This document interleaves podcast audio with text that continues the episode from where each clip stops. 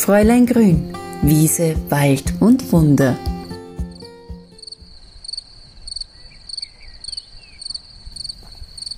Ein Hallo zu Fräulein Grün, Wiese, Wald und Wunder. Ich stampfe da gerade nur durch den hoffentlich letzten Schnee an einem kleinen Wasserfall vorbei. Und ja, muss ich ganz ehrlich sagen, ich bin jetzt dann wirklich froh, wenn der Winter sich verabschiedet. Aber wir kennen das ja eigentlich eh.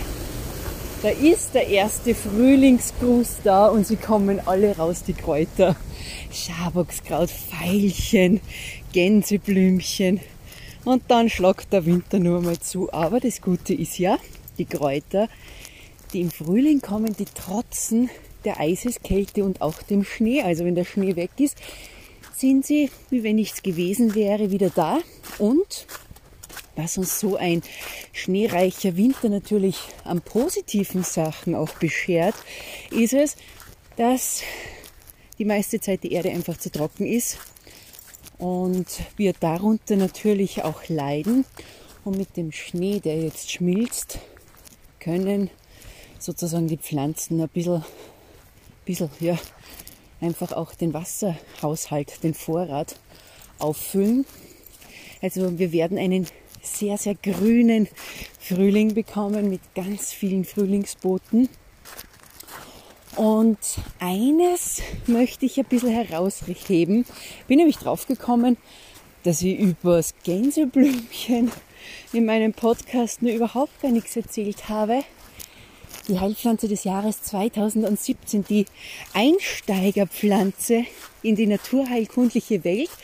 Denn ihr wisst ja, wie ich es immer betone, man muss Kräuter zu 100 Prozent erkennen, damit man mit ihnen auch etwas produzieren kann, um seine Gesundheit zu fördern und nicht um etwas Giftiges in den Körper zu lassen. Und ich kenne niemanden bis jetzt, der sagt, wie schaut das Gänseblümchen aus? Also es ist eine wunderbare Pflanze, die man ganz toll erkennen kann. Und ich habe dann auch immer die Fragen natürlich, wenn wer sagt, ja, aber man sammelt ja Kräuter nicht, wenn Schnee liegt und haben die dann überhaupt eine Wirkung? Und ihr müsst euch vorstellen, jetzt trotzt eine Pflanze eisiger Kälte, Schnee und kaum ist der Schnee weg, ist sie wieder da. Wie schafft das eine Pflanze? durch die Inhaltsstoffe, die sie produziert. Inhaltsstoffe sind nichts anderes wie unser Immunsystem. Also die Inhaltsstoffe sind der Abwehr, die Abwehrmechanismen einer Pflanze. Und gerade das Gänseblümchen ist im Frühling auch dafür bekannt, dass es eine große, starke, reinigende Wirkung hat für uns. Und die Seifenstoffe, die da enthalten sind, die Saponine, sind eben dafür da, dass man innerlich, aber wie auch äußerlich diese Heilpflanze zum Reinigen verwenden kann. Ein ganz einfaches Rezept, was ich wirklich eigentlich jetzt traditionell immer bei der Osterjause mit dabei habe, ist ein reinigendes Gänseblümchensalz.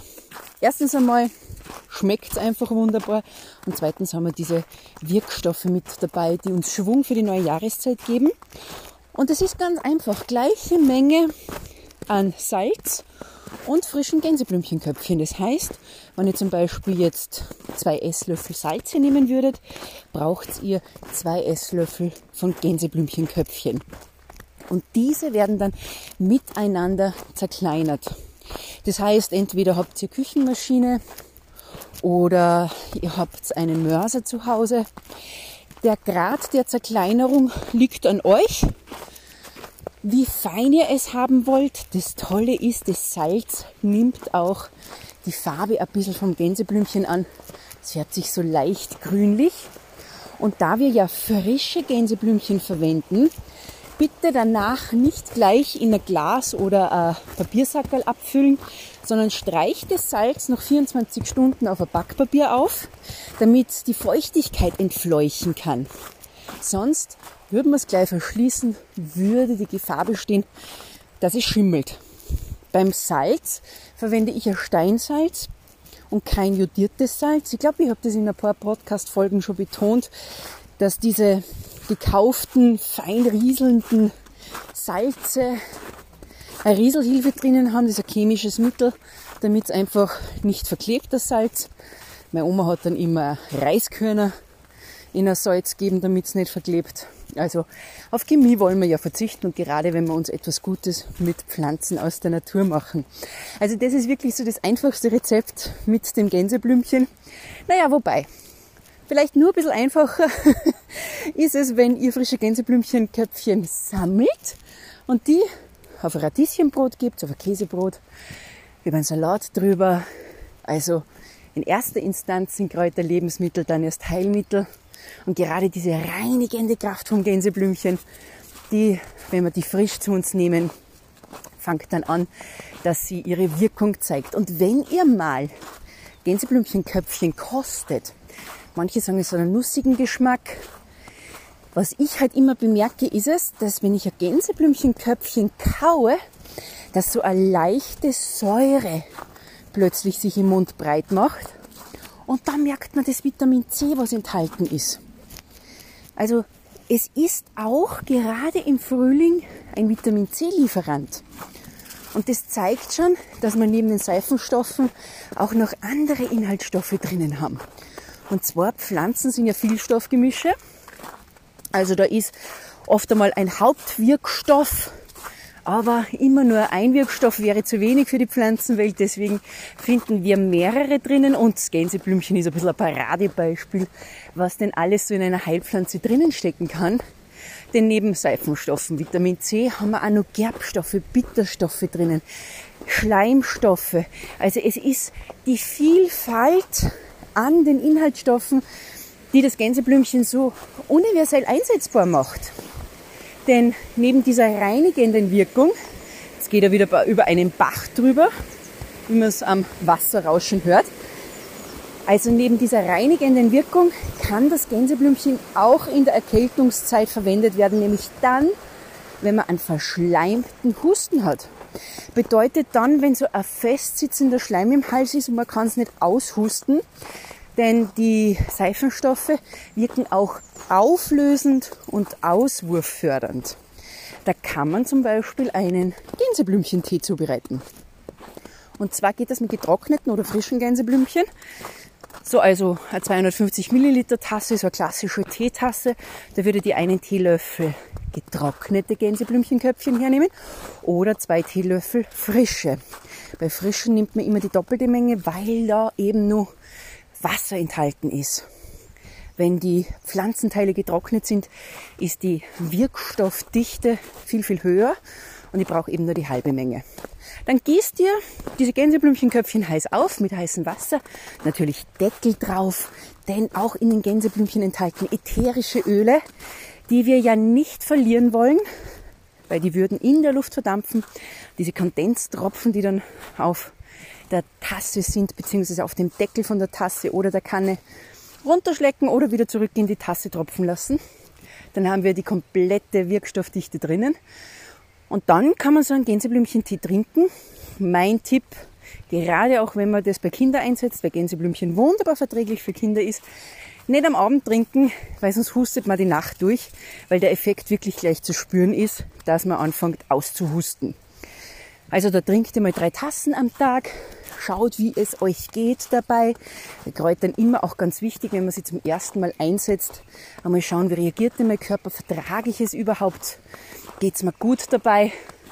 Und dann habt ihr auch etwas in der Erkältungszeit mit dem Gänseblümchen.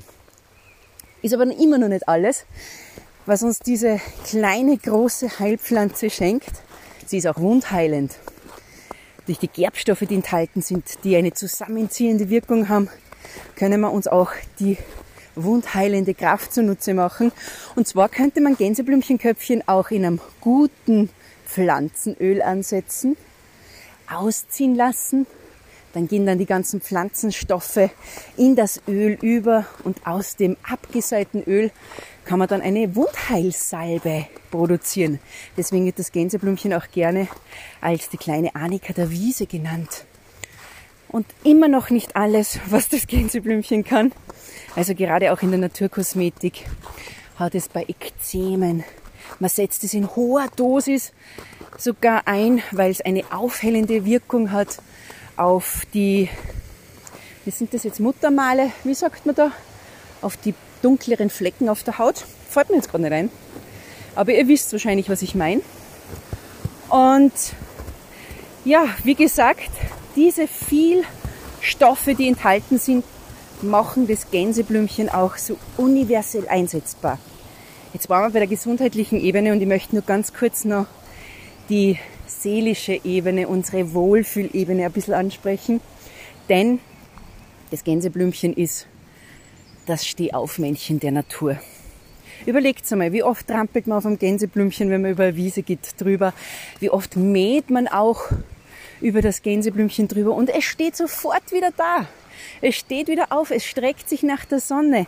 Es ist auch eine Wetteranzeigepflanze, denn ist das Köpfchen geschlossen in der Früh, weiß man, uh, es fängt zum Regnen an.